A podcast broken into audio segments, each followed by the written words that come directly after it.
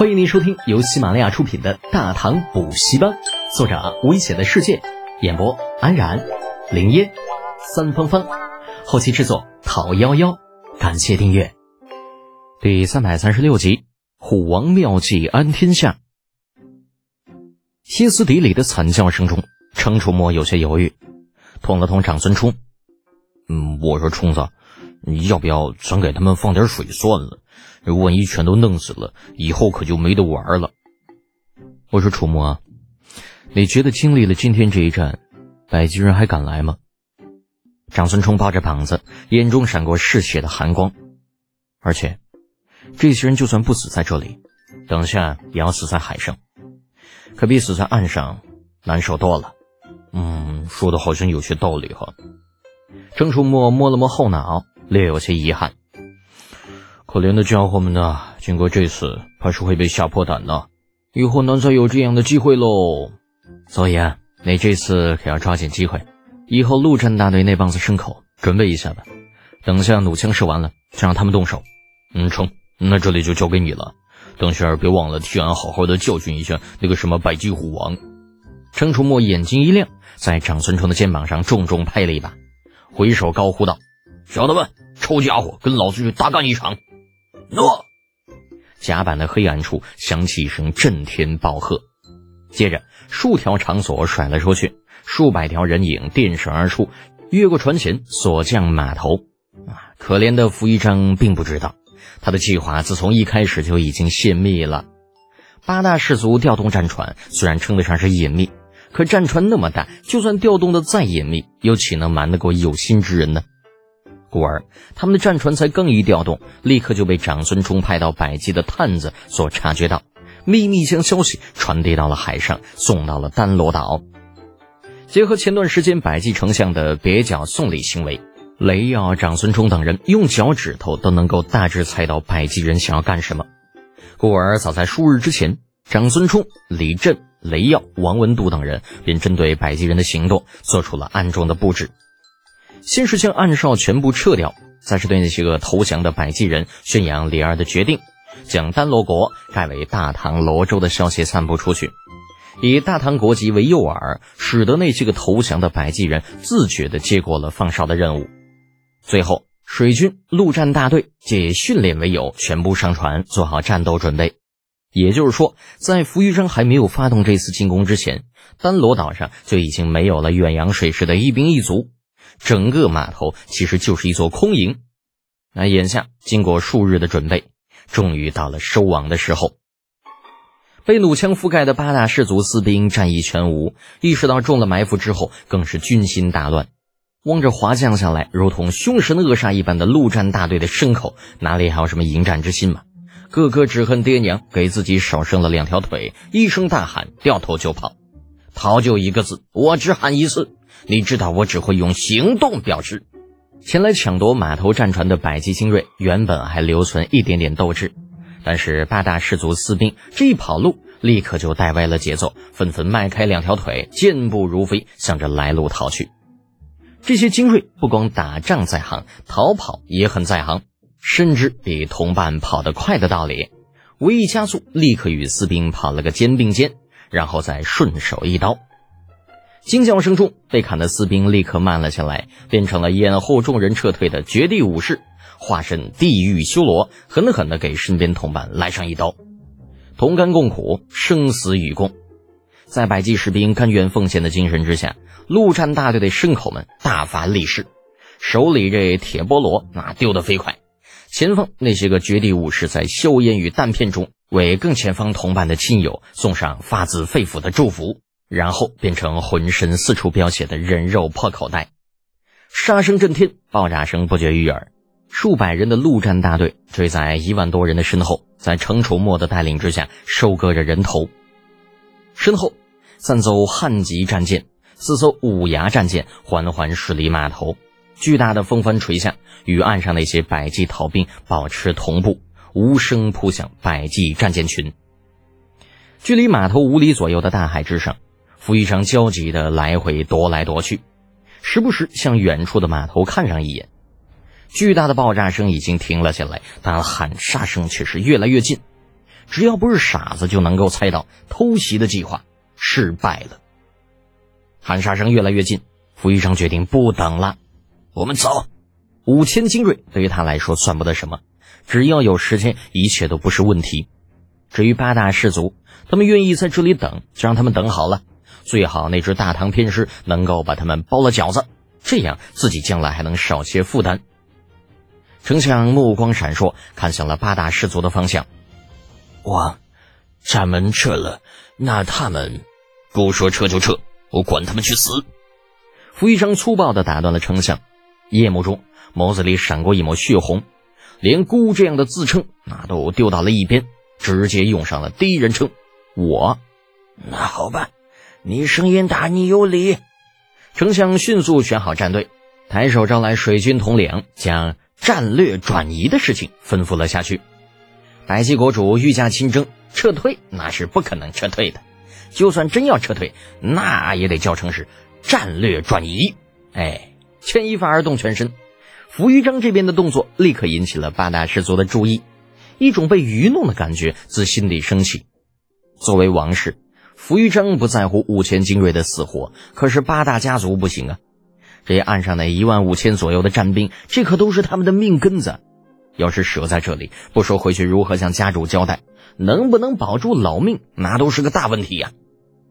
就是这么一犹豫的功夫，傅一章率领的数十艘战船已经与他们拉开了距离，渐渐消失于夜色当中。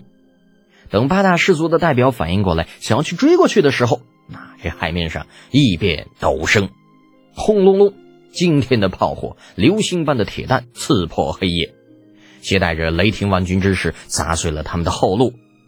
逃，快逃！唐军杀过来了！慌乱中，不知谁喊了一嗓子，直接揭破了这只大唐天师的身份。为防止那人继续喊下去，一个苍老的声音高声喝道：“嗯谢家的，你他妈是不是傻？你揭破了他们的身份，我们还能走得了吗？”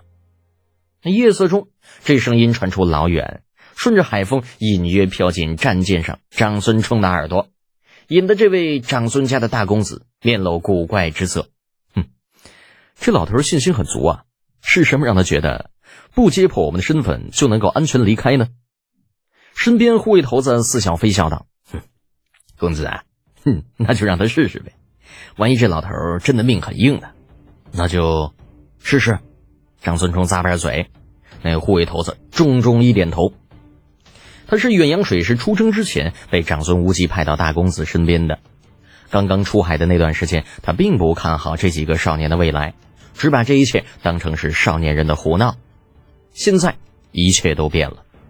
远洋水师已经在百济外海站稳了脚跟，非但没有灰溜溜的退回长安，反而成为了百济虎王扶余章的心腹之患。人就没有着不想上进的，护卫头子也是一样。局势一片大好之下，在他身上再也看不到消极怠工的萎靡，取而代之的是蓬勃的朝气。那个刚刚参军、一腔热血的青年，在这一刻又回来了。海风吹动之下，三艘汉级战舰速度快得让人不可思议，几乎是在眨眼之间便拦住了百济八大氏族的后退之路。船身微侧，十五门火炮炮口处喷射出数尺长的膛焰。虽然与后世的战争之神相比，他们还稍显稚嫩，但是好歹也算是初具神格。一声声雷鸣般的怒吼中，百济战船连反击都做不到，直接被撕扯成了无数碎片。长孙冲一张俊脸在唐燕的照耀之下忽明忽暗，显得有些扭曲狰狞。打，给老子狠狠的打！你们的都督虽然没给你们送来足够的火炮，但是却送来了足够的火药。今天你们谁要是因为心疼那点火药就对百济人留手，老子就让他永远摸不到炮。诺。隆隆的炮声中，军卒们很是兴奋。其实，就是长孙冲不说，他们也不会心疼那一点点的火药的。毕竟，可以随心所欲开大炮的机会那是不多的。而且，这玩意儿比岸上那些个陆战大队牲口们所使用的大麻雷子，那家伙过瘾了不知道多少倍。傻子才会心疼那一点点火药呢。无力之外，望着身后燃起的冲天大火，扶一章身边的百济丞相心中清楚：八大氏族的船队完了。彻底完了。想到如果不是王上果断下令后撤，如果自己当时再多犹豫那么一会儿，此时被围在那里群殴的，应该就会包括自己呀！啊，冷汗不由自主的流了下来。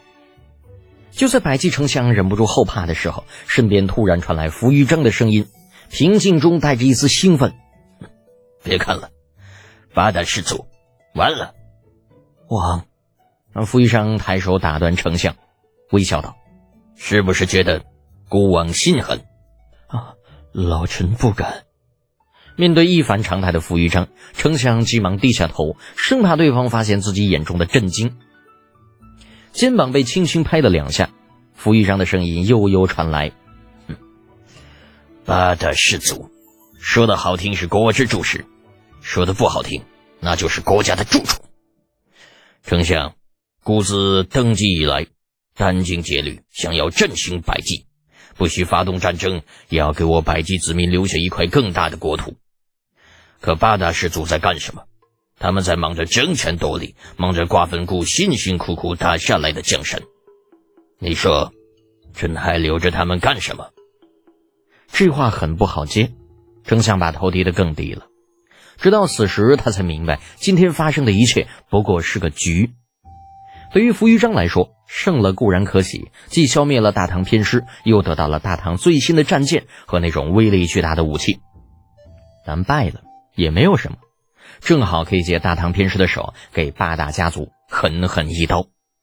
至于说这八大氏族的反应，在损失了一万五千战兵之后，他们若是消停的忍气吞声也就罢了；若是敢吱吾一声，傅余章绝不介意再次挥起手中的屠刀。总之，这次偷袭丹罗岛最大的赢家，并不是大唐偏师，而是这位虎王。接下来，只要他能够平息海外那支大唐偏师的怒火，百济将成为他的一言堂，再也不会有人对他发出的命令有任何的质疑。好可怕的算计啊！啪，一只手落到肩上，那丞相被吓了一跳，急忙躬身：“王，您有什么吩咐？”吩咐谈不上。傅医生的声音温和，带着一点小兴奋。